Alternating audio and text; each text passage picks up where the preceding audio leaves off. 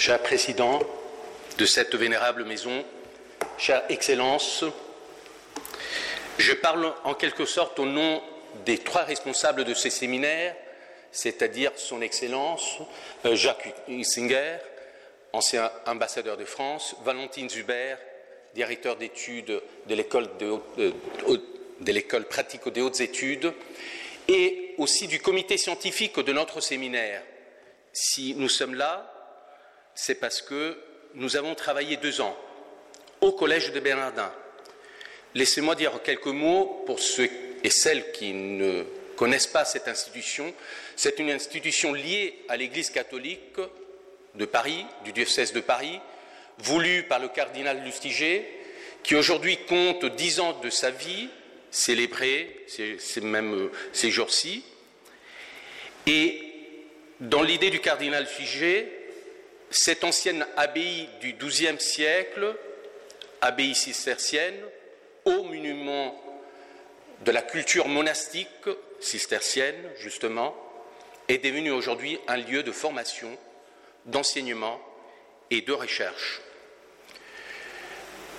Valentine, Jacques et moi-même, ainsi que tout le comité, nous nous retrouvons dans cette institution pour animer un séminaire, le séminaire sur la liberté religieuse, qui est la suite de trois autres, si je ne me trompe pas, de trois autres séminaires que Valentine et Jacques ont animés pendant plusieurs années, dont le dialogue interreligieux et, avant même le, le séminaire sur la liberté religieuse, la transmission du religieux. Et selon la méthodologie du Collège des Bernardins, aux scientifiques, aux chercheurs, on va dire laïcs, il y a l'accompagnement d'un théologien, dont moi-même, pour le séminaire sur la liberté religieuse. Ce séminaire, laissez-moi dire que c'est la preuve qu'on peut effectivement rencontrer, se rencontrer sur le domaine de la réflexion philosophique, théologique, historique, sociologique, venant de contextes, de traditions religieuses différentes. Et vous aurez vous-même la possibilité de le juger pendant ces deux jours de colloque.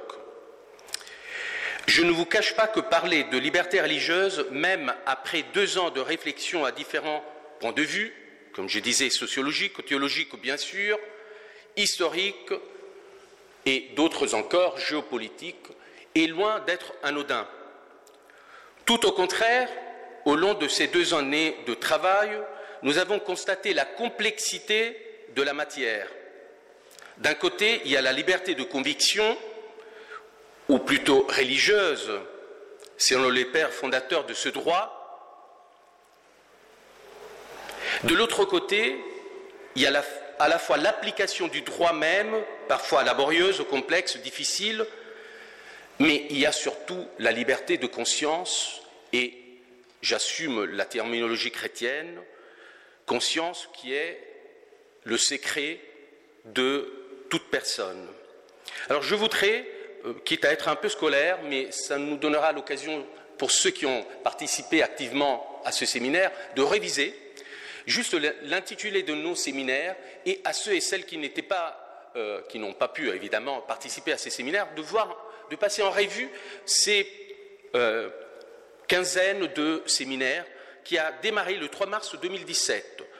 Le premier séminaire était consacré à la théologie, représentation théologique de la liberté de religion et la liberté de conscience dans les trois monothéismes.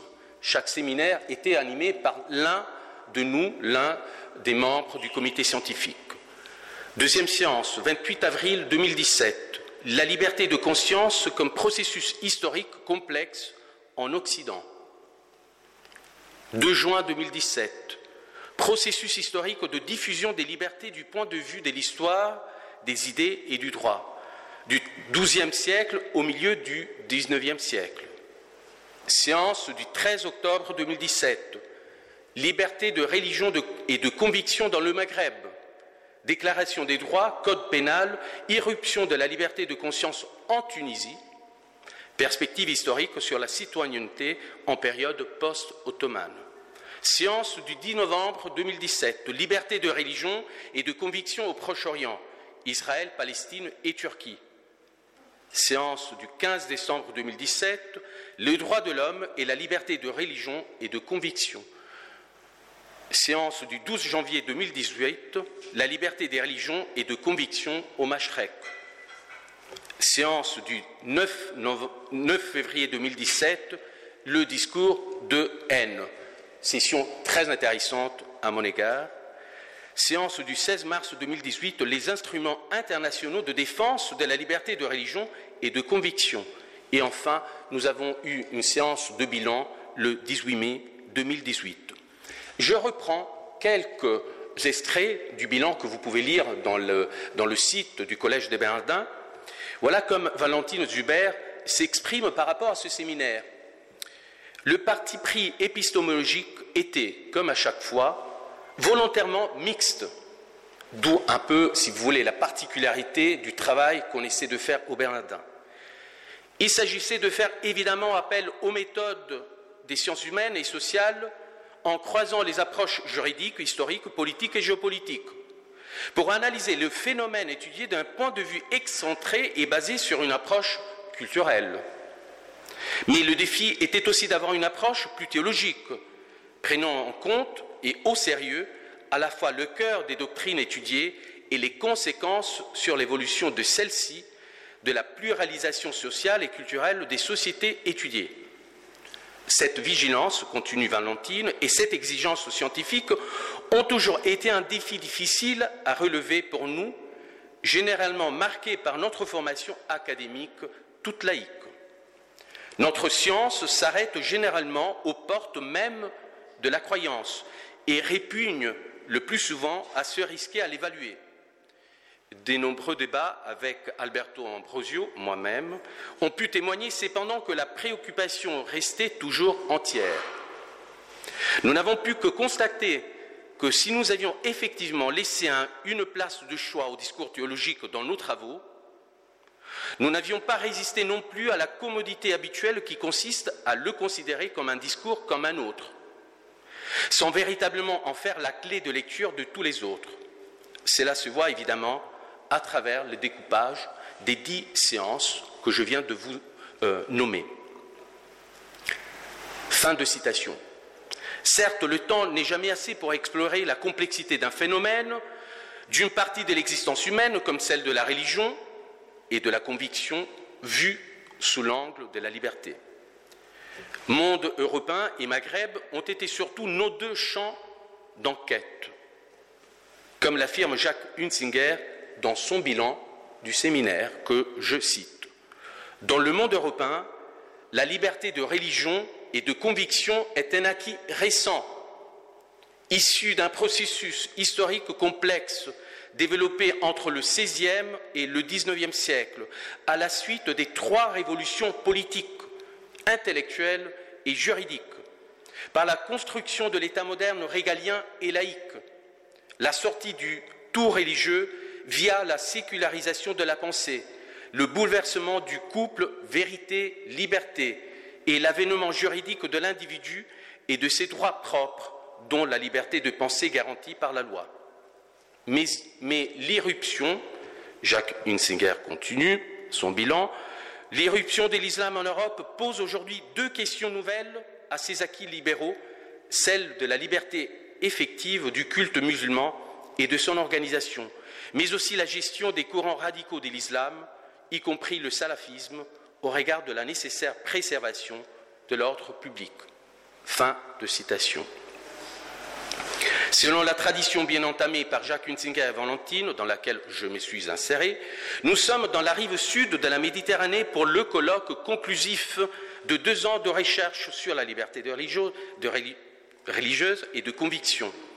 Ce n'est pas anodin d'être en Tunisie pour parler de la liberté religieuse, comme vous venez de le dire, cher Président. Ce n'est pas anodin pour le pays qui a été un phare dans le phénomène du printemps arabe avec les révolutions que nous connaissons.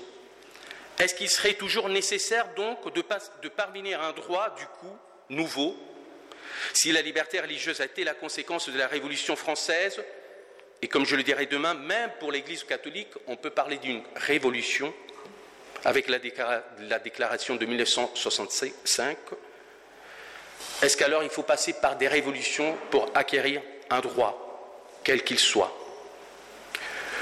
On a peut-être délaissé un peu tout au long de ces deux années ce qui me paraît être de plus en plus une clé de lecture fondamentale pour toute exploration de la réalité religieuse et politique. C'est justement la lecture théologico-politique, qui n'est seulement ni politique ni théologique. Et par théologico-politique, j'entends évidemment, depuis Spinoza, je pense à Eric Peterson, à Carl Schmitt, intellectuels qui ont fondé, si vous voulez, cette branche de la pensée humaine, aujourd'hui fondamentale pour comprendre le système, non seulement politique, non seulement et purement religieux, mais théologico-politique. Cette idée du théologico-politique explique beaucoup mieux peut-être la formation d'un système, d'un dispositif de la croyance qui peut devenir un système véritable de pouvoir d'un côté mais aussi celui d'un espace sans possibilité de liberté de croire peut se transformer en un dispositif de non-liberté, de dictature. Il me semble, et j'assume mon identité chrétienne qui peut par moments éclairer tout mon discours, bien sûr, je ne peux pas faire autrement, que la liberté religieuse aussi a une contrepartie religieuse dans le sens de libération religieuse, spirituelle, mystique. Ces deux jours de travail nous diront s'il y a une correspondance entre liberté religieuse, au sens d'une conception juridique, laïque si vous voulez, avec le sens de liberté qui est une libération dans les religions. Dans ce cas-là, si c'est comme cette hypothèse, chacun a son domaine, le droit pour défendre la liberté religieuse et les religions pour prôner la libération intérieure et religieuse. Merci de votre attention et je m'empresse à laisser la parole à son Excellence Gazi Guerreri.